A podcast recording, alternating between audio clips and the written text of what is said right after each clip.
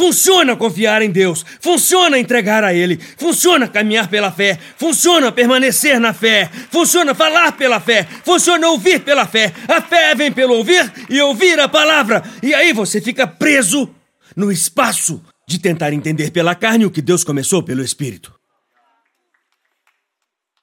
E a outra vez que o Senhor falou: Eu não gosto disso. Alguém me perguntou: Você vai pegar essa certa oportunidade de compartilhar o Evangelho?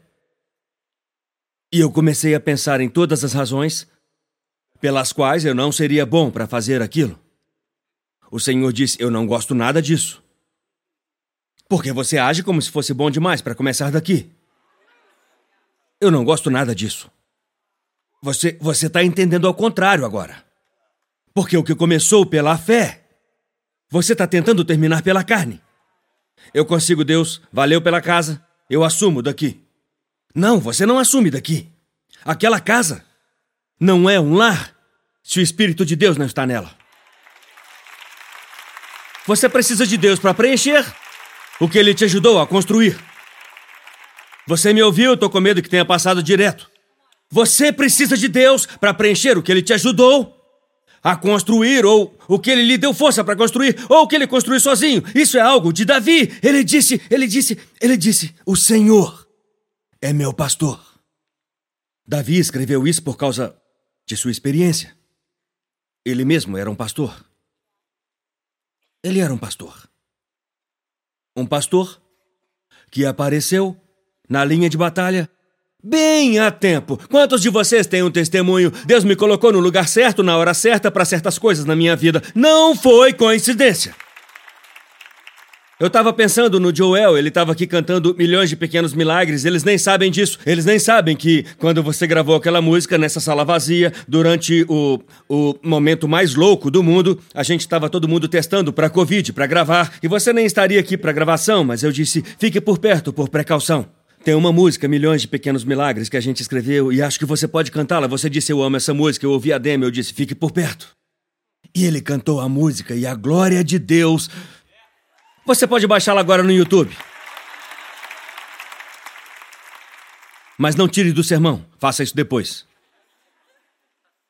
E é maravilhoso como Davi tinha essa perspectiva. Veja o que ele disse a Golias, Espírito Santo me guia agora. Essa é a parte mais importante da mensagem, porque agora eu estou te dando a ilustração.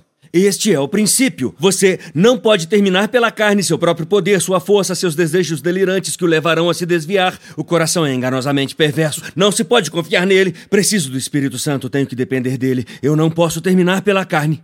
O que começou no espírito. Aqui está a ilustração. Quando Davi viu Golias, os comentários variam. Ele tinha pelo menos dois metros, mas poderia ser mais alto que quatro metros. As medidas não são precisas, elas não são exatamente as mesmas. Então, vamos concordar que ele era alto. Podemos concordar com isso? Ok, ok, ok, ok. Grande demais para se vencer. E Davi fala: perfeito. Ele é grande demais para se vencer. Significa que Deus terá que fazer isso. Significa que Deus terá a glória. E eu vou crescer na minha fé. Então, me dê minha ferramenta de pastor. Espere, Davi. Não estamos falando de ovelhas aqui, estamos falando de um guerreiro filisteu com uma espada. Davi fala: ah, ah, ah, ah, ah. Uh -uh. Eu conheço essas armas. Deus usou essas armas. Eu tenho guardado as ovelhas do meu pai. Então ele pega os instrumentos de pastoreio e os aplica à estratégia de guerra. E funcionou em vantagem porque Golias nunca chegou perto o suficiente para usar sua arma. Davi o nocauteou. Você conhece a história, né? Eu tô te vendo meio entediado. Tipo, sério, Davi e Golias? Beleza. Eu tenho que falar disso porque foi assim que Davi começou, tão cheio de fé. Ele disse: Eu vou até você sem uma espada, para que todos saibam que foi o Senhor. Alguns de vocês tinham esse tipo de fé e têm esse tipo de fé e experimentaram esses tipos de momentos. Eu estou fazendo isso porque Deus me disse para fazer. Estou fazendo isso porque Deus me disse. Eu estou fazendo isso porque eu creio que Deus está comigo. Eu tenho 55% de certeza que Deus me disse para fazer isso e é o melhor que vai chegar, então aqui vamos nós, Jesus. É Pedro saindo daquele barco, ele disse: Eu acho que sim. Oh, não! Eu vou afundar. E Jesus o pegou e o levantou. É Davi. Davi se torna rei, ele lida com Saul, um rei louco que tenta matá-lo, mas não pode, porque não se pode matar a quem Deus coroou. Davi estava cheio do Espírito de Deus e foi ungido pelo propósito. Ele era o oitavo irmão e foi deixado de fora, mas Deus o ungiu de qualquer maneira, através de Samuel, porque quando Deus tem algo para você, não importa o que as pessoas dizem. Então pare de tentar impressionar as pessoas de ser levado por elas. As pessoas não têm a palavra final, só Deus tem a palavra final, porque ele é o pastor, ele é o rei, o que ele diz vai acontecer, e agora ele é o rei. E ele faz a coisa mais louca que nós já vimos Davi fazer. Todo mundo que já ouviu sobre isso, que cresceu na igreja, acha que eu vou falar sobre Batseba. Mas não. Esse é o pecado mais famoso de Davi. Ele dormiu com uma mulher que não era sua esposa e mandou matar o marido dela na linha de frente de batalha. Na primavera, quando os reis vão para a guerra, Davi estava andando pelo terraço, viu uma linda mulher tomando banho. Ele disse: Tragam ela para mim e dormiu com ela. Então ele mandou matar o marido dela para tentar encobrir, mas não conseguiu porque Natan veio e confrontou. Não foi a coisa mais louca que Davi fez. A Bíblia registra que, embora isso tenha custado a vida de um homem e a vida do próprio filho de Davi, tem algo mais que Davi fez que eu teria feito, que custou muito mais. E eu quero te mostrar isso. Em 1 Crônicas 21, estamos muito longe de onde estávamos semana passada, quando Davi estava trazendo a arca que representava a presença de Deus de volta a Jerusalém, a cidade da paz. Fica comigo. Ele está agora em uma posição de poder. E Deus deu a vitória sobre seus inimigos a ele. O que ele faz a seguir é tão estúpido que parece inteligente. É tão estúpido que parece inteligente.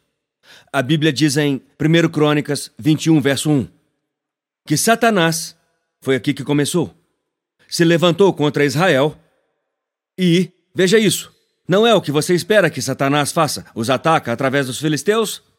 Não. Ele incitou Davi a fazer um censo em Israel. O que há de tão ruim em um censo? Esse não é um dos sete pecados mortais. O que há de tão ruim sobre fazer um censo?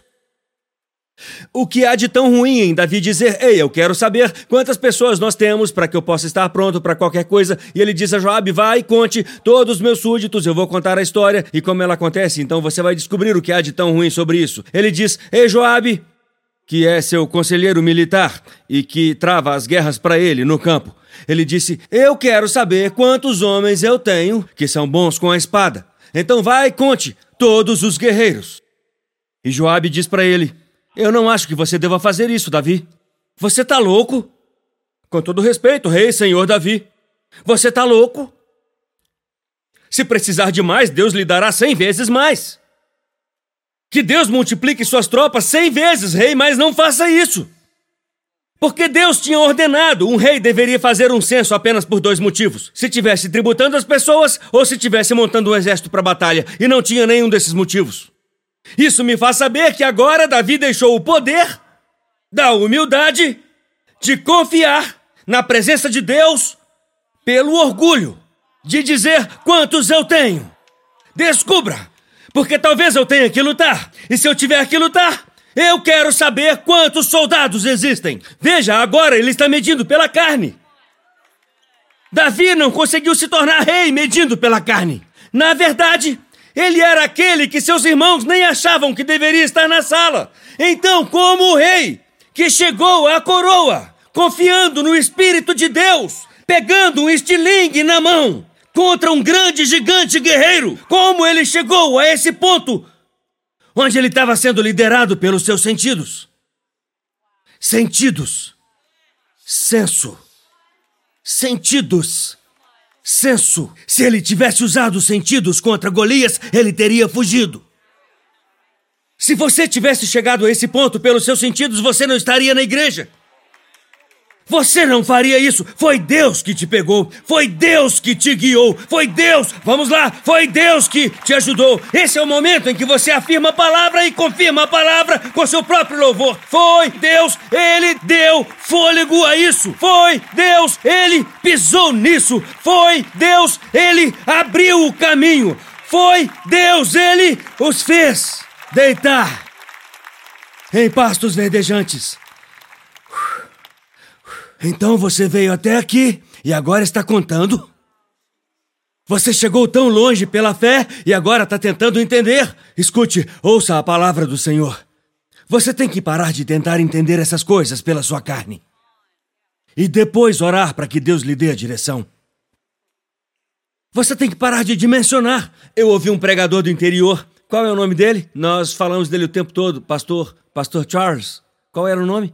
O cara que nós falamos o tempo todo, pastor Charles Randolph, pastor Charles Randolph. Ele disse: "O resto da nação olhou para Golias e disse: Ele é grande demais para se matar." Davi olhou para Golias e disse: "Ele é grande demais para se errar." Amém.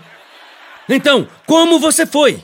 Não, uma pergunta, uma pergunta para você. Como você foi da da graça de Deus, sendo o combustível e a força e a esperança e a alegria da sua vida, e agora você fala: Não, Deus, eu assumo daqui. Obrigado, Senhor, por me colocar nesse caminho. Eu posso fazer sozinho agora. Não, não pode. E você não precisa, porque Ele é um bom pastor. E ele te guia, mas não pelos seus sentidos. Então, quando você fica aí sentado a noite toda, é disso que se trata a preocupação. Estamos fazendo um censo. Nós listamos problemas. Então, em nossos momentos mais baixos, Satanás nos incita. Ele diz: comece a pensar no que você tem. Comece a pensar em como você é forte. Porque se eu conseguir te mostrar o quanto você é forte, eu posso fazer você crer em como você é fraco. Se eu puder te colocar pela carne, eu posso matar o que começou no espírito. Então eu posso fazer você deixar seus filhos. Eu posso fazer você sair do seu ministério. Então eu posso te levar a sair de sua igreja. E então eu posso fazer você parar de louvar e parar de se alegrar. Se eu posso te colocar pela carne, eu posso te fazer falhar. Joabe disse: Não faça isso. E Davi fez. E os números foram impressionantes, irmão. Os números foram impressionantes. A propósito, os homens adoram medir. Joabe voltou e disse: Você tem um milhão e cem, e depois quatrocentos e setenta mil em Judá, que não fazem parte dos um milhão e cem. Aí está, ele nem contou duas tribos, porque ele estava odiando o que Davi tinha mandado fazer. Ele sabia que era uma má ideia, ele nem era o cara mais santo do mundo, e ele disse: Isso é loucura. Você tá louco! Até o mundo olha para nós na igreja às vezes e diz: Vocês dizem que confiam em Deus. Enfim. A terceira vez que o Senhor me disse eu não gosto disso, terceira vez. Eu estava falando com a Holly, aquele sermão não deu certo. E ela disse, como você sabe? Eu disse, o povo não respondeu. O Senhor disse, eu odeio isso. Você prega por revelação, não por resposta. Eu odeio quando você usa seus sentidos. Deus odeia quando você usa seus sentidos para tentar entender o que Ele quer revelar pela fé. Ei, obrigado por nos assistir. Certifique-se de se inscrever no canal para que você não perca nenhum vídeo ou lives. Compartilhe esse vídeo com um amigo. Um agradecimento especial aos que têm ofertado generosamente. É por causa de vocês que este ministério é possível. Não há limite para o que Deus pode fazer através de nós quando nos unimos. Obrigado pelo seu apoio. Deus te abençoe.